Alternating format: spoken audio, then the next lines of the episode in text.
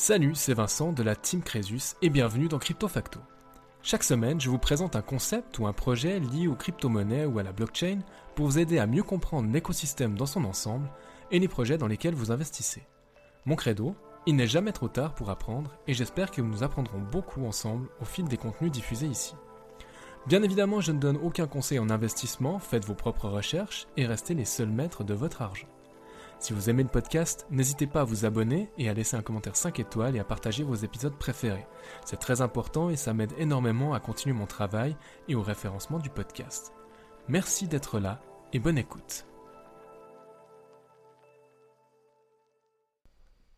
Bonjour, bonsoir tout le monde, ravi de vous retrouver dans ce nouvel épisode de Crypto Facto. Aujourd'hui, un petit dossier qui me tient un peu à cœur pour corriger un petit quelque chose que j'ai pu dire auparavant dans un autre épisode. Donc si ma mémoire est bonne, hein, bien sûr, et Dieu sait que je suis loin d'être infaillible sur le sujet, je crois avoir évoqué, dans un épisode précédent, mais je ne sais pas lequel, une application à la technologie blockchain, à savoir la lutte contre le marché de la contrefaçon. Alors vous le savez certainement, mais l'industrie du faux est immense et représenterait aujourd'hui plusieurs centaines de milliards de dollars par année.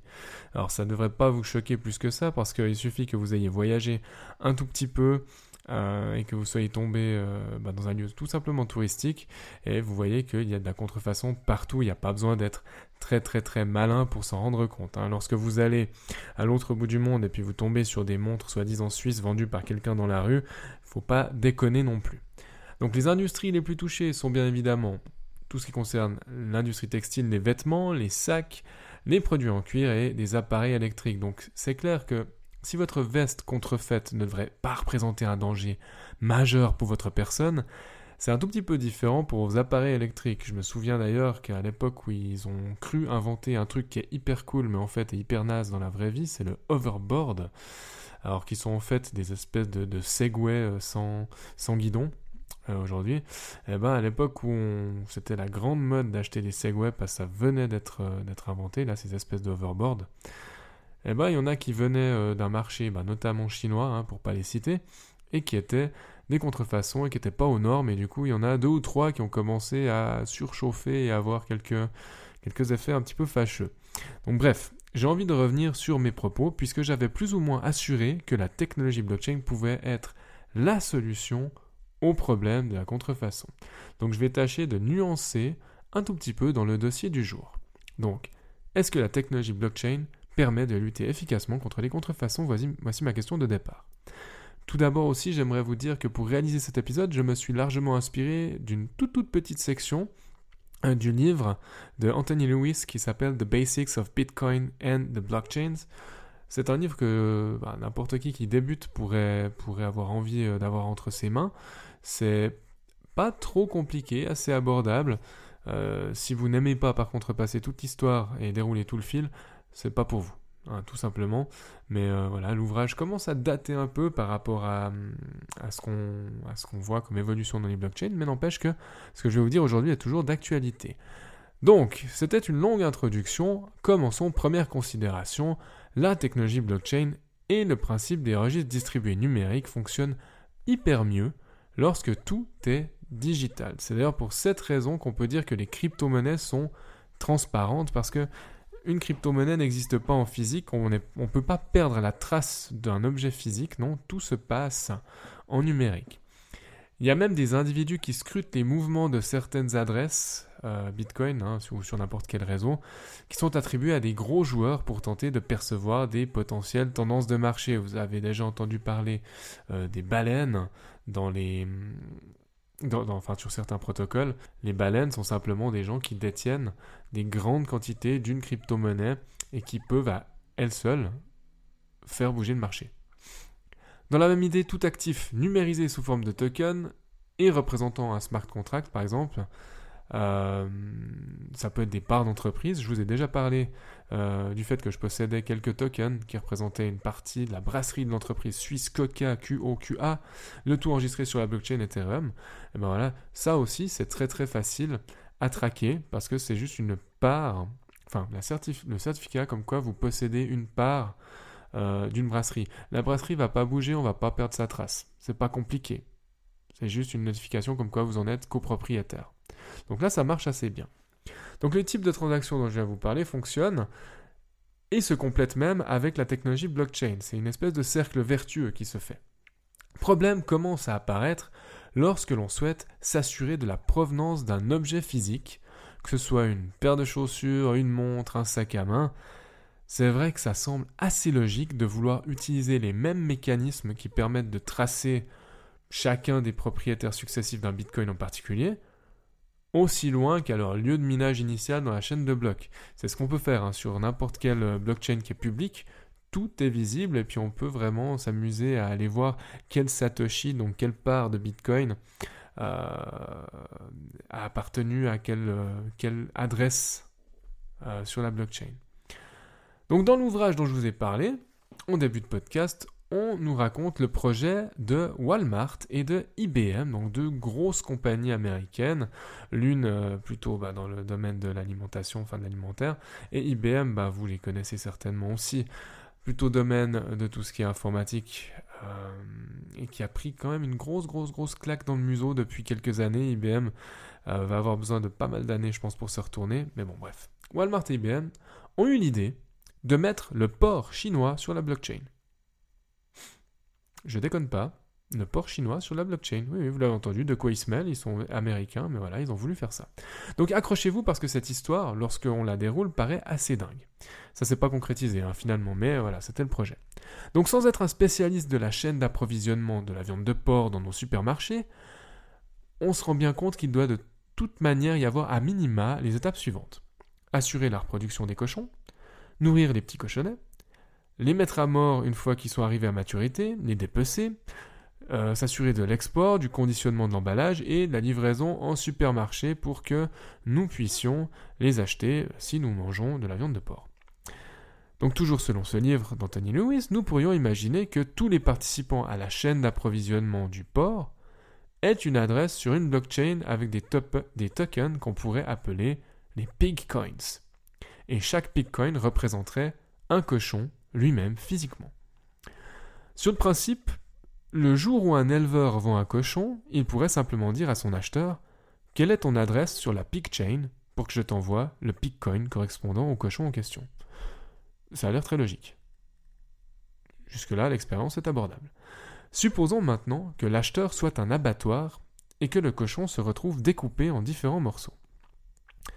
Comme le Bitcoin, le Pigcoin peut être divisé en plusieurs unités et ainsi ces fractions de Pigcoin pourraient être distribuées aux différents acheteurs des parts de cochons découpées.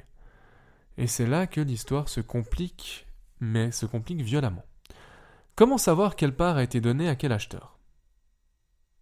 La question est vraiment, euh, enfin, mérite vraiment d'être posée parce que chaque morceau ne se valent pas. Faut-il créer à ce moment un pied de porcoin, un joue de porcoin? Et de la même manière, que se passe-t-il si un acteur de la chaîne perd l'accès à sa clé privée. Comment continuer de traquer le, port en question ou la part de port en question? Qu'est-ce qui empêcherait une personne mal intentionnée d'échanger, dans le monde réel, un cochon de grande qualité avec un cochon qui n'a jamais vu la lumière du jour? L'histoire peut se compliquer encore pour les supermarchés qui devraient eux aussi pouvoir offrir aux consommateurs la possibilité de traquer le porc transformé en saucisse sur la blockchain sans pouvoir s'assurer qu'un acteur malveillant est passé par là.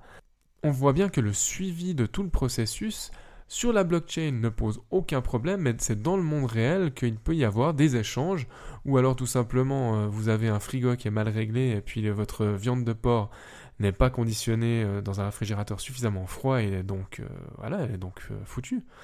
Et ben ça, c'est pas quelque chose qu'on peut voir sur la blockchain. Et ça pose problème. Et c'est là toute la conclusion de l'expérience de la PigChain et de son PigCoin. De manière générale, la blockchain ne dit pas forcément la vérité lorsqu'elle fait référence au monde physique. Il s'agit juste d'un registre où tout, tout, ce qui a été convenu est enregistré.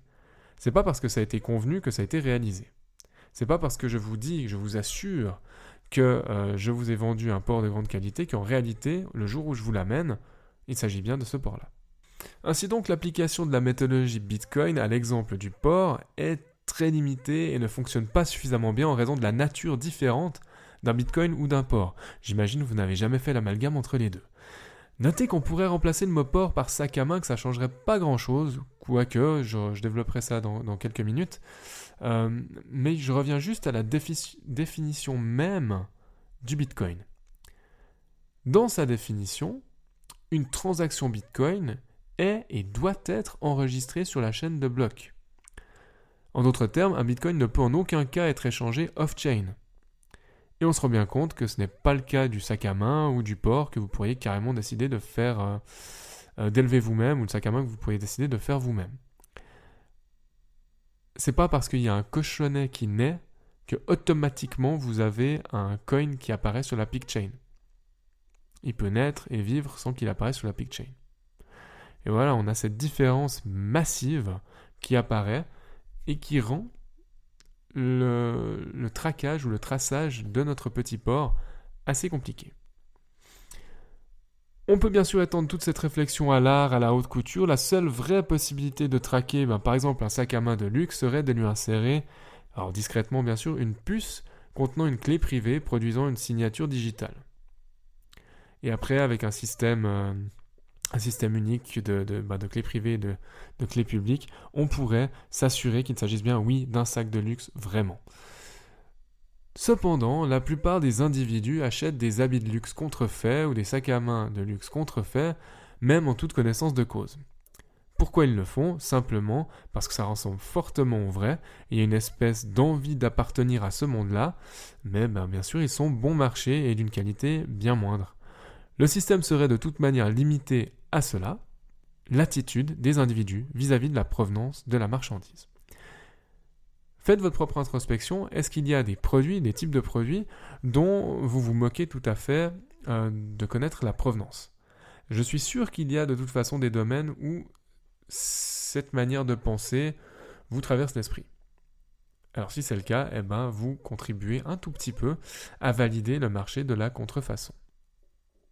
Alors comme pour tout problème, il faut en comprendre toutes les coutures pour proposer une solution adaptée. Alors même si c'est vendeur et à la mode de parler de blockchain ou d'intelligence artificielle, parfois la technologie n'est pas la solution la plus optimale. C'est ce qu'on a vu dans le cadre euh, de notre exemple du Bitcoin. Et j'espère qu'avec euh, cet épisode, aujourd'hui, j'ai pu nuancer un tout petit peu mes propos. Euh, ça peut avoir de l'intérêt d'utiliser de la blockchain pour on va dire, participer à limiter un petit peu, mais un tout petit peu euh, de contrefaçon, mais ça va pas forcément très très bien fonctionner, euh, surtout pour tout ce qui est ben, d'objets physiques.